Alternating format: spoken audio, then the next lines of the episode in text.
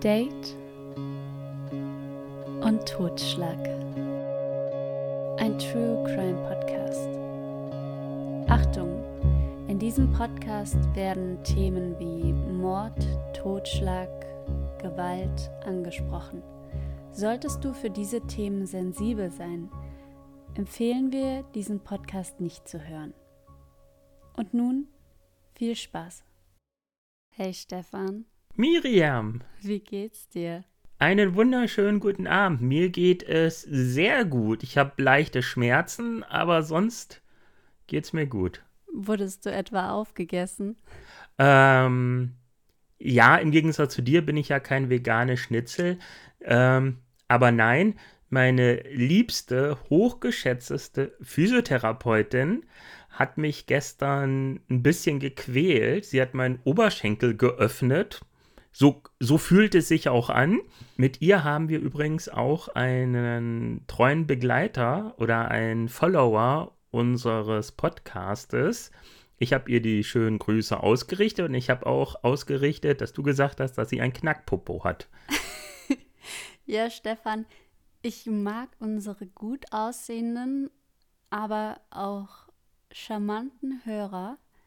Und ich träume ja auch immer davon, wenn es mir schlecht geht, dann denke ich immer, irgendjemand hört diesen Podcast und der schickt uns dann einen Brief. Also bei dir ist es eine Frau, bei mir ein Mann. Die große Liebe, die wir aber erst in Jahren bekommen, weil, weil der Brief an die falsche Adresse geht. Und dann, dann kriegen wir diesen Brief, der mehr Worte enthält als ein Tinder-Suchverlauf in zwei Tagen. Weil zwei Tage gehen Tinder-Such, äh, Tinder-Chat-Verläufe, länger nicht. Und ja, also alle gut aussehenden Hörer, alle, die innerlich richtig toll sind und die auch noch Gemüse schneiden können, die können jetzt den Stift zur Hand nehmen und uns einen Liebesbrief schreiben. Und der Knackpopo. Also, liebe Grüße an alle Knackpopos und an alle Physiotherapeutinnen. Schönen guten Abend. Herzlich willkommen bei Date und Totschlag. Mein Hast Name du jetzt ein... ist Miriam. ich wollte dir die Vorfahrt lassen. Du wolltest mit. Ach so, ich hatte schon Angst, dass du einen Schlaganfall bekommen hast. Dein Gesichtsausdruck sah danach aus. Und mein Name ist Stefan. Hallo. In diesem Podcast geht es um wahre Kriminalfälle, aber auch um unser Datingleben. Wobei mein Datingleben momentan ganz schön im Keller ist. Ja, und darüber reden wir. Aber zuerst geht es ja um den Kriminalfall. Und wer den Podcast noch nie gehört hat, wir lachen manchmal, das ist aber nie despektierlich gemeint. Ich wollte dir ja eigentlich einen lustigen Fall mitbringen, allerdings ist die Recherche da etwas auf der Strecke geblieben und darum gibt es heute noch einmal einen ziemlich krassen Fall. Oha, so schlimm wie der letzte Fall? Das können wir am Ende entscheiden. Okay, ich bin gespannt. Heute treffen ein junger Mann und eine junge Frau aufeinander, die dasselbe Ziel haben, selbe Ansichten und wir beginnen in der Kindheit, zumindest von dem, was bekannt ist. Daniel. Daniel wird 1975 im Ruhrpott geboren. Sein Vater ist Chemiefacharbeiter, die Mutter Hausfrau. Er hat eine zehn Jahre ältere Schwester. Daniel ist überdurchschnittlich intelligent und in der Grundschule gelangweilt. Während dem Spiel nennt er seine Spielkameraden meist sein Gefolge. Oh, also Mobbing mal andersrum. Hier hat der Intelligente gemobbt. Ja, aber im Gymnasium, da wendet sich das Blatt, denn der Lernstoff wird schwerer und dadurch grenzt sich Daniel ab. Mit zwölf Jahren hat er die erste Fantasie, Menschen die Köpfe abzubeißen. Denn Daniel will ein Blutbad sehen. Einige gehen dafür ins Kino. Ja, beim Kino passieren nicht so übersinnliche Dinge wie Daniel, denn mit 14 Jahren spürt er eine Vision. Satan stellt sich ihm vor und sagt, du musst den zweiten Teil deiner Seele wiederfinden. Und der zweite Teil seiner Seele, der wird 1978 in Witten geboren und heißt Manuela. Manuela wächst als Einzelkind in einem bürgerlichen Elternhaus auf. Der Vater arbeitet bei der Bahn und die Mutter ist Hausfrau. Die beiden haben sie immer sehr gut behandelt, erzählt Manuela später in ihren Gutachten. Erst zu Beginn der Pubertät verändert sich Manuela. Sie verändert ihr Äußeres und kommt erstmal mit einem Irokesenhaarschnitt nach Hause. Fasziniert beobachtet sie das Leben am Rande der Gesellschaft. Mit 13 Jahren wird sie dann Mitglied in der Wittener Punkerszene. Auffällig ist, dass bei Manuela sowie bei Daniel immer wieder in der Jugend, in der Pubertät und auch bis sie sich kennenlernen, sie verschiedene Szenen, die Punker-Szene, die Vampir-Szene, die Gothic-Szene, ausprobieren, sich aber nie vollkommen wohl damit fühlen und auch nie vollkommen, ja, vertreten, nenne ich das mal. Und darum bilden sie so ihre eigenen Szene, Szenen. Manuela verdient ihr Geld im Bäckereicafé und damit zahlt sie vor allem ihre eigene Wohnung, die ich so gerne gefunden hätte, aber leider kein Bild finden konnte. Aber ich habe hier ein Bild von ihr und Stefan, erklär doch mal den Hörern, wie sie aussieht. Okay, also Manuela trägt ja Undercut, sage ich mal, hat lange schwarze Haare, teilweise hat sie auch pinke Strähnen eingefärbt, ähm, blass geschminkt, zeigt auf den Bildern entweder, ja, ich weiß gar nicht, was das ist, ist das das Satanszeichen oder ein Stinkefinger. Ähm, ja, also wenn man sich einen Goff vorstellt, dann passt sie da rein, würde ich jetzt erstmal sagen. Und sie guckt ähm, böse. Also es gibt kein Bild, auf dem sie lächelt. Sie guckt sehr unzufrieden. Mir sind immer zuerst ihre Augenbrauen aufgefallen.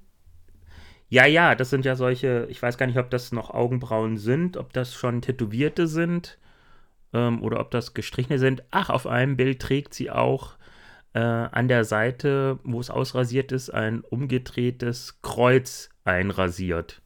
Sie inszeniert sich also und sie achtet sehr auf ihr Äußeres, denn sie posiert auf Internetseiten in Lack und Leder, trägt mal gefärbte Kontaktlinsen, verändert ihre Haare und in der Wohnung sind anscheinend auch sehr viele mystische schwarze Dinge. Und sie selbst hat in einem Sarg geschlafen und sie sagt, sie hat in diesem Sarg geschlafen. Das war kein Problem, weil sie dreht sich nicht im Schlaf. Also ob du nur in einem Schlafsack schläfst oder in einem Sarg, ist letztendlich das gleiche, je nach Schlafsack. Nein. Stefan, ich habe dir eine Hausaufgabe gegeben. Und zwar habe ich dir gesagt, ich wünsche mir, dass du eine Kontaktanzeige schreibst. Und nun die Frage, hast du es gemacht? Natürlich habe ich das nicht gemacht. Ähm, aus Sorge, dass sich jemand meldet. Na toll. Jetzt muss ich das also erklären. Zeitungsanzeigen sind wie Tinder, nur ohne Bild, beziehungsweise wie Tinder ohne Bild mit in die Bio Sachen geschrieben. Hm, das stimmt. Also nur weil ich nicht eine Zeitungsanzeige aufgegeben habe, weiß ich trotzdem, wie das aussieht. In der Regel ist es Hermann 53, sportlich, gebaut, Tänzer, möchte sie finden, um gemeinsam in den Sonnenuntergang zu tanzen. So habe ich äh, einige Kontaktanzeigen, so ähnlich habe ich eine Kontakt, einige Kontaktanzeigen gefunden. Ja, und warum gehen wir darauf ein? Natürlich hat es etwas mit dem Fall zu tun, denn im Jahr 2000, da sucht Daniel immer noch nach dem zweiten Teil seiner Seele und er beschließt sich, eine Kontaktanzeige aufzugeben. Er, er ist auch Tänzer und sucht jemanden zum Tanzen in den Sonnenuntergang. Nein. Daniels Kontaktanzeige klingt um einiges anders als die, welche du gerade erfunden hast, denn Daniel gibt eine Kontaktanzeige im Metal Hammer Magazin auf und diese lautet Pechschwarzer Vampir sucht Prinzessin der Finsternis die alles und jeden verachtet und mit dem Leben abgeschlossen hat. Klingt ziemlich dunkel und endgültig. Denkst du, da hat sich jemand gemeldet? Hm, möglicherweise, könnte ich mir schon vorstellen. Daniel bekommt über 60 SMS auf diese Kontaktanzeige und eine, die darauf antwortet, ist Manuela. Manuela trägt den sich selbst gegebenen Namen Allegra.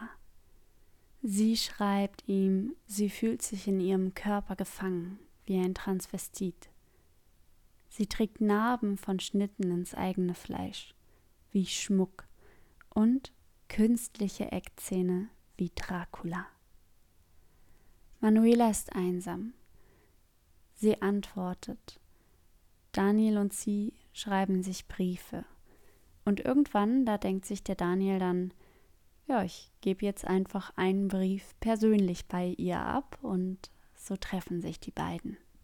Denk bitte dran, Miri, in den 2000ern hat man wirklich länger geschrieben als zur jetzigen Zeit. Jetzt ist es ja, hi, hi, treffen, ja. Und man trifft sich. Damals musste man halt länger hin und her schreiben, weil es auch nicht die Möglichkeit von WhatsApp gab. Da gab es SMS, das waren 120, 120, 130 Zeichen. Und das war schon teuer, wenn du so eine verschickt hast. Ich glaube 19 Cent oder sogar noch mehr. Weißt du, das ist mir alles so egal, weil mal wieder rüttelt dieser Fall an meinem Disney Love Bild, dass wenn man jemand gefunden hat, den man wirklich liebt, dass man dann für immer und ewig mit dem zusammen ist. Denn Daniel hat eigentlich eine Freundin, aber ihm gefällt Manuela so sehr, dass er mit der Freundin Schluss macht. Und so zieht er zur Manuela. Hm, okay. Ja, nichts Neues für dich, ne? Das ist nicht der erste Fall, in dem der Mann eigentlich eine Verlobte hat. Hm. Naja, die beiden Big Love auf jeden Fall und vielleicht glaubt Daniel, dass er da seine Disney Love gefunden hat, zumindest die dunkle Disney Love und Manuela hat da sicher auch dran geglaubt. Die beiden gehen gemeinsam auf Friedhöfe und machen, was man so macht, wenn man frisch verliebt ist. Sie trinken gegenseitig ihr Blut, sie schneiden sich die Haut auf, sie beten den Teufel an. Und ja, wenn, wenn sie mal zur Arbeit müssen, also im Alltag, dann arbeitet Daniel als Autoteileverkäufer und Manuela schläft tagsüber in ihrem Sarg und nachts lässt sie sich als Domina fotografieren. Allerdings haben die beiden während dieser ganzen Zeit des ersten Treffens bis, ich werde dir dann sagen wann, keinen sexuellen Kontakt zueinander. Denn Manuela ist ja ein Wesen, das nicht von dieser Welt kommt. So ein bisschen Vampir, aber auch was anderes. Und darum kam das Daniel gar nicht in den Sinn. Aber sie musste schon ab und zu aufs Klo oder Hunger hatte sie auch.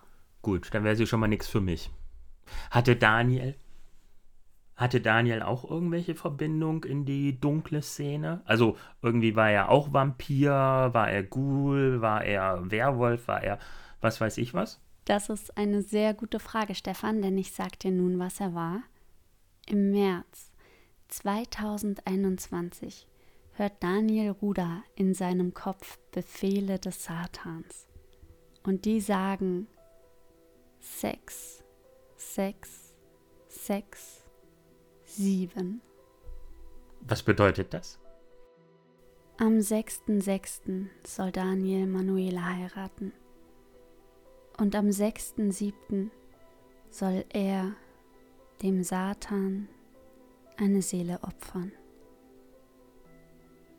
Das Paar plant daraufhin seinen Suizid, ihre Erlösung. Daniel Ruder kündigt seinen Job. Daniel und Manuela heiraten. Daniels Arbeitskollegen Haki laden Daniel und Manuela für den 6. Juli zu einer Party ein. An dem Tag holt er den 33-jährigen Haki mit dem Auto ab und fährt ihn zur Wohnung von Manuela und Daniel, wo die drei rumsitzen und plaudern. Um halb acht geht Daniel dann ins Schlafzimmer. Daniel holt einen Zimmermannshammer und schlägt seinem Kollegen von hinten gegen den Kopf. Doch das bringt Haki nicht um.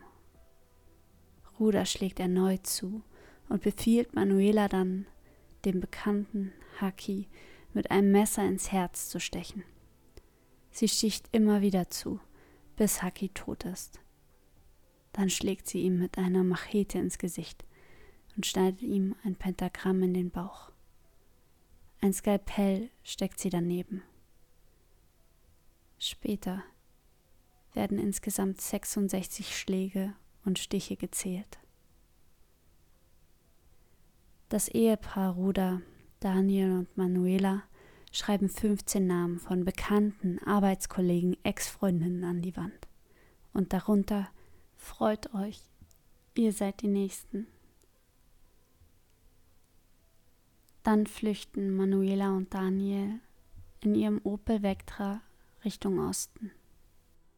Da muss eine Menge Aggression, Wut und Besessenheit dabei gewesen sein.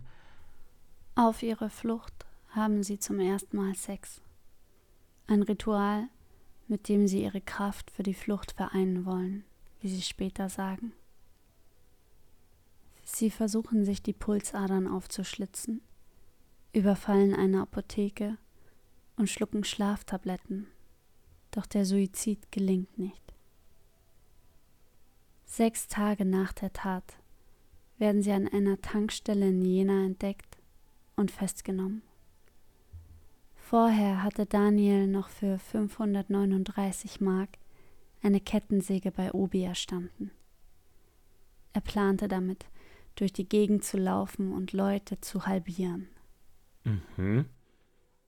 Okay, aber ich dachte, er hätte die 15 Namen, beziehungsweise einer der 15 Namen war ja der Arbeitskollege, wie du gesagt hast, ne? Ich dachte, das wären die Hauptziele gewesen von denen. Die Hauptziele kommen bei der Gerichtsverhandlung heraus und die Gerichtsverhandlung ist ein Spektakel. Wild geschminkt sitzen die Angeklagten auf der Bank, die Köpfe noch vor der Flucht kahl rasiert und völlig unbeeindruckt kalt von der Situation. In ihren Augen nur Verachtung, in der Körpersprache kein Anzeichen von Reue. Der 25-jährige Daniel und die 22-jährige Manuela machen den Gerichtssaal zur Schaubühne. Satansgruß, obszöne Gesten, bedrohliche Gebärden, diabolisches Grinsen, ausgestreckte Mittelfinger. Das Medienaufkommen ist sehr hoch und das Paar genießt diesen Ruhm. Für den Gutachter der beiden ist das kein Wunder, denn er attestiert beiden eine narzisstische Persönlichkeitsstörung und er meint, es sei keine große Überraschung, dass es zu einem Knall kommt, denn oder kam, Denn er meinte, letztendlich war der Mord an Haki ein seelischer Befreiungsschlag für die beiden, denn die Partnerschaft wurde für die beiden zu einer Sackgasse, aus der sie nur noch mit einem großen Knall herauskommen konnten. Und das überbetont selbstsichere Auftreten im Gerichtssaal sei nur ein weiterer Beweis für ihre innere Schwäche und eine Art Verdrängungsstrategie. Und mich macht das so sprachlos, weil ich denke, wenn du in einer Beziehung bist, die eine Sackgasse ist, dann gibt es so viele Wege daraus, aber doch kein Mord. Definitiv nicht. Ich meine, wer war nicht schon mal in einer, ich nenne es mal, toxischen Beziehung? Da laufe ich ja auch nicht rum mit einem Hammer, Messer, Axt und hau den Milchmann um oder den Postboten. Weil ich keine andere Lösung sehe. Dann sollte man ähm, sich was anderes aussuchen, wobei wenn, ähm, wir können einfach nicht in die Person reinschauen. Vielleicht war das bei denen schon so starr der Blick.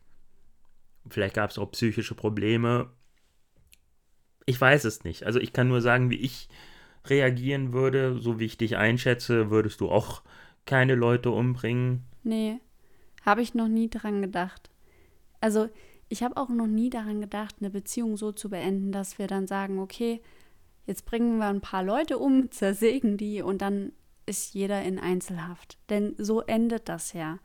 Also Manuela kommt in eine Einzelzelle, weil man vermutet bei ihr Suizidgefahr. Denn ihr Pflichtverteidiger sagt, sie hat sich ihm anvertraut, ihre Enttäuschung darüber, dass sie nicht zum Vampir verwandelt wurde, was nach dem Mord hätte eigentlich geschehen müssen. Für diesen Fall hatte Daniela schon vorgeplant. Der Weg zum nächsten Gothic Metal Konzert, den hat sie per Luftlinie berechnet. Na perfekt. Mal eine Frage, was für ein Vampir wäre sie eigentlich? Wäre sie so ein richtiger Vampir, der dann bei Sonnenlicht zu Staub zerfällt? Oder wäre sie einer von diesen komischen Glitzervampiren, die bei Sonnenlicht aussehen wie eine Diskokugel und die ziemlich scheiße wirken? Ich glaube, so ein Wünsch dir was Vampir. Manchmal darf er tagsüber raus, aber wenn er, wenn er nicht will, dann nicht. Der kleine Vampir. Manuela. Gut. Gott sei Dank, kein Glitzervampir. Daniel Ruder nimmt die Hauptschuld auf sich und wird wegen Mordes zu 15 Jahren und Manuela zu 13 Jahren Haft verurteilt. Wegen massiven Persönlichkeitsstörungen werden beide vermindert schuldfähig gesprochen. Nicht lange nach ihrer Einweisung in unterschiedliche Psychiatrien trennt sich das Paar und lässt sich kurz darauf auch scheiden. Die haben ja geheiratet, damit sie in dasselbe Grab kommen, wenn sie von Satan geholt werden. Und dann erscheint ein Buch. Und ich habe dieses Buch bestellt. Ich habe es gelesen.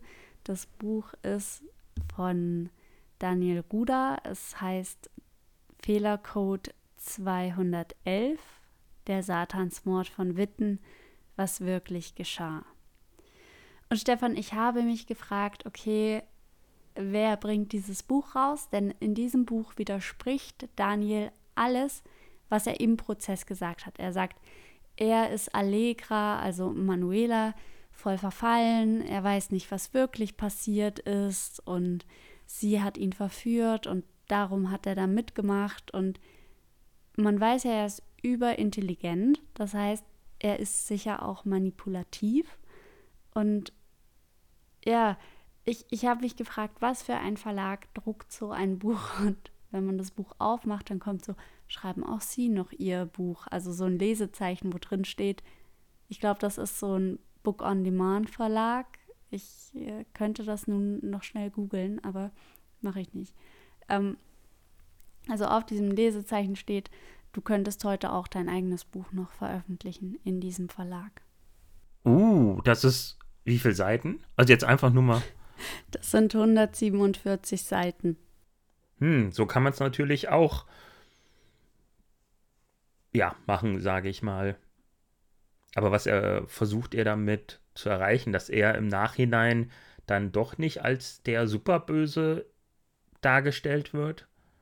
Naja, vielleicht hat er dieses Buch seinen Brieffreundinnen aus der Gefängniszeit empfohlen, denn Daniel Ruder lernt während seiner Zeit im Gefängnis mehrere Frauen per Brieffreundschaft kennen und verliebt sich oder sie verlieben sich auch in ihn.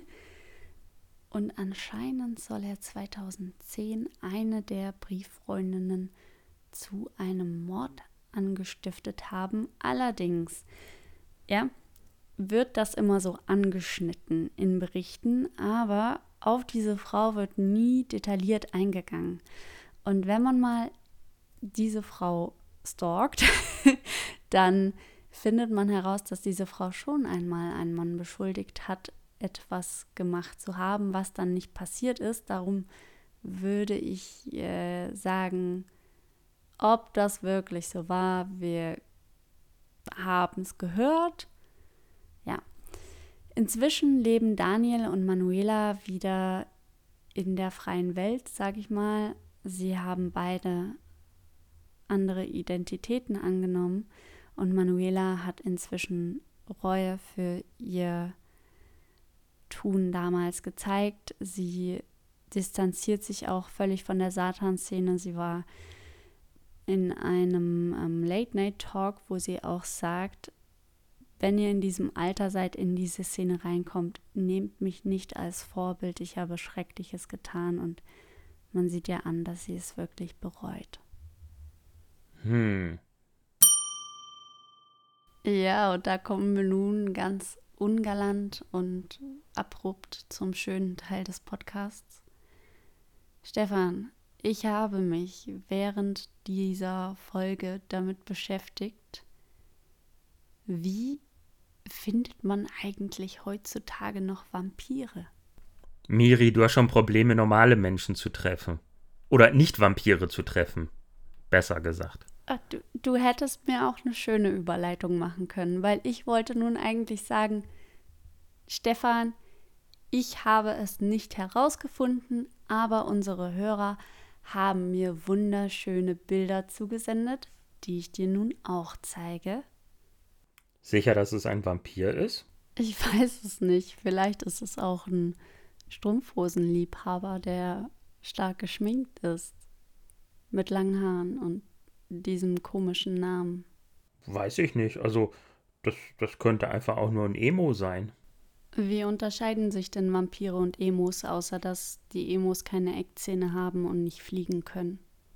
Also, also Goff ist ja auch nicht gleichzeitig ähm, gleichzusetzen mit einem Vampir. Also ich gehe davon aus, ich möchte auch nichts Falsches sagen, weil ich mich da mit der Thematik nicht auskenne. Ich habe ich hab sie studiert, ja. Siebte Klasse Realschule. Ich habe sie studiert, die Emo Boys. Und ich muss dir sagen, e also das ist so ein Alter, ja, da stehen die meisten Mädels auf Jungs, die Emos oder Skater sind, mit langen Haaren, die immer wieder die Haare ins Gesicht tun und dann wieder wegmachen und ins Gesicht und wieder weg. Und ja, äh, ist echt, echt bescheuert. Aber irgendwas war da anziehend. Aber ich muss dir sagen, die Jungs haben sich nicht für uns interessiert. Ja, aber zwischen den traurigen Jungs, die traurige Musik gehört haben, und den Skater-Jungs, die eigentlich ziemlich ähm, fröhliche und lustige Typen sind, ist schon ein ziemlicher Unterschied. Deshalb hast du aber einen ganz schönen Wandel gemacht, meine Liebe. Nee, ich, ich habe tatsächlich keinen Wandel gemacht, Stefan. Das hat mir vor kurzem jemand gesagt. Und zwar, zehn Jahre sind ja jetzt, nein, mehr viele, viele Jahre sind nun vergangen, seit der siebten Klasse. Und vor kurzem habe ich, ich weiß gar nicht, mit wem das war, aber äh, wir sind so durchgegangen, ähm, Tinder, Swiping und irgendwann wurde mir gesagt, Miri, du stehst gar nicht auf Männer. Du stehst auf Surfbretter, Fahrräder und Skateboards oder wenn die eben irgendwas Cooles, so, so cooles Sportgerät haben, ja, dann ich so, ja. Und, und wenn die dann eben noch Muskeln haben und keine so Spargel sind. Und dann ich so, ja, ja. Und alles andere, nein. Und dann habe ich voll den Anschiss bekommen, weil der gesagt hat, Peri, du stehst auf Sportgeräte. Und ich so, nee, eigentlich nicht. Aber die müssen ja schon was Cooles können. aber gleichzeitig, ich misstraue ja jedem, der coole Sportarten macht. Ich misstraue denen so sehr. Weil ich denke dann immer, die schleppen jeder ab. Die sind viel zu cool und die wissen, dass sie cool sind. Und deshalb, ich, ich denke mir, boah, voll schön. Aber ich schaue die, schau die nicht an. Ich denke so, ich habe dich durchschaut. Uh, das ist eine, das ist eine gewagte Theorie, sage ich mal. Klar, Surferjungs sind wie viele Sportler gut trainiert. Ähnlich gut trainiert wie du, Miriam. Und die laufen ja auch am Strand relativ figurbetont an, sehen meistens gut aus. Ähm, klar, dass den Jungs dann unterstellt wird, ey, die haben jede Nacht jemand Neues, ey, die schlafen mit tausend Frauen im Jahr. Kann aber auch sein, dass es wirklich Sportler sind, die keine Zeit haben, um zu bumsen. Ich habe, ich habe die Anspielung, glaube ich, verstanden. Aber weißt du, ich denke dann ja, weißt du, im Pole Dance ist es so, ja, wir sind leicht bekleidet, aber wir sind nur Frauen untereinander und wir bringen das nie Männern bei. Wir sind eine Frauenklicke und wenn dann trainiert wurde, essen wir ganz viel Pizza und dann, ja, wird getanzt, getanzt, getanzt und nochmal getanzt und dann schauen wir auf Instagram irgendwelche komischen Trends an und ja, eigentlich die ganze Zeit nur am Schnacken. Aber ich denke dann, das sind wir, weißt du, wir Pole Dance Ladies, die noch an die Disney-Liebe glauben. Aber ich weiß auch zum Beispiel, ich hoffe ja, dass der Bierkrug, dass der Bierkrug so ist zum Beispiel, weil ich echt Angst habe, dass ich mich in den verliebe. Ich, ich habe richtig Angst. Ich, nennen das ja jetzt nicht mehr Dates, aber ich habe den hier schon echt oft gesehen. Und der macht auch ganz viel Sport mit Männern und zeigt irgendwelche Bilder, wie die gesoffen haben. Und ich denke ja, okay, da hängen nur Männer ab. Aber vielleicht, ich, ich misstraue ihm immer noch. Ich misstraue ja jedem. Darum erzähl mir, erzähl mir was anderes, Stefan. Erzähl mir von deinem Dating-Leben, das besser läuft wie meins. Miri, ich hatte dir doch erzählt von der Dame bei Facebook Dating, die sich ja nicht sicher war und die immer nur einmal die Woche ein, zwei Sätze geschrieben hat und so weiter. Die hat ihr Profil gelöscht. Kommentarlos am Wochenende. Ähm, war jetzt kein großer Verlust, aber irgendwie auch schade. Nur, ich, ich, das ist dann wieder so, wo ich denke, wenn du dir noch nicht sicher bist, ob du bereit für ein Date bist oder für das ganze Online-Dating, klar anmelden und dann merken, hm, ist noch nicht meins, jo, aber dann gefühlt einen Monat oder so ein Profil dazu haben und zu sagen, oh, ich bin eh nicht oft online äh, und dann nur einmal die Woche zu schreiben, also irgendwie hm, merkwürdig.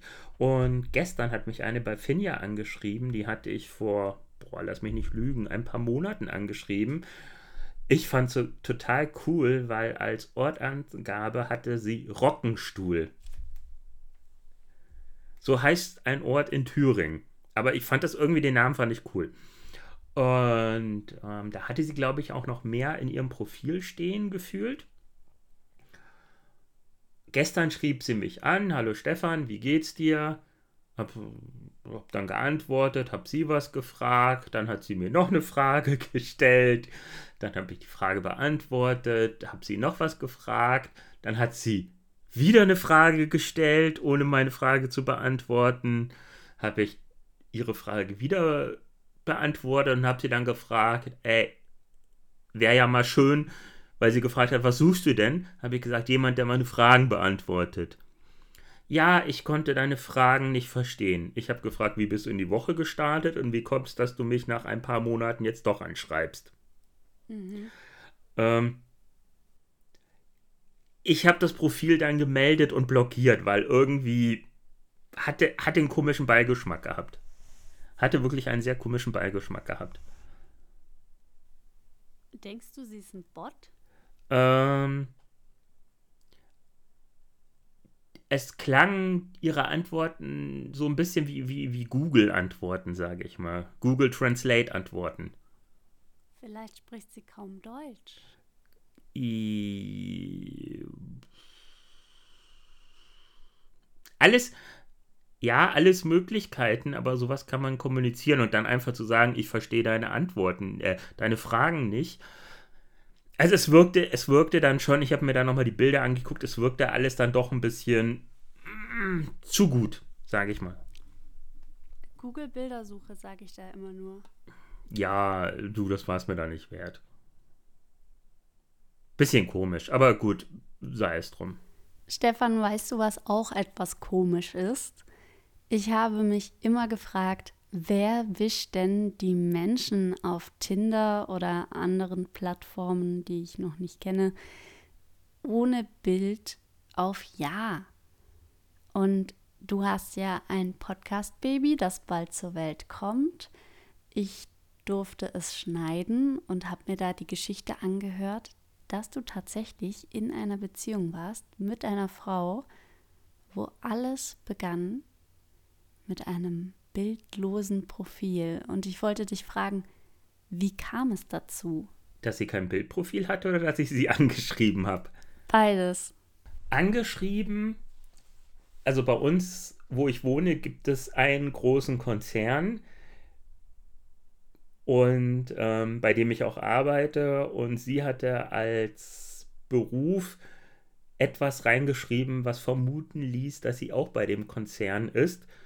Und die, sage ich mal, die, die Daten, die angegeben waren und das Profil war irgendwie, war nett, sage ich mal.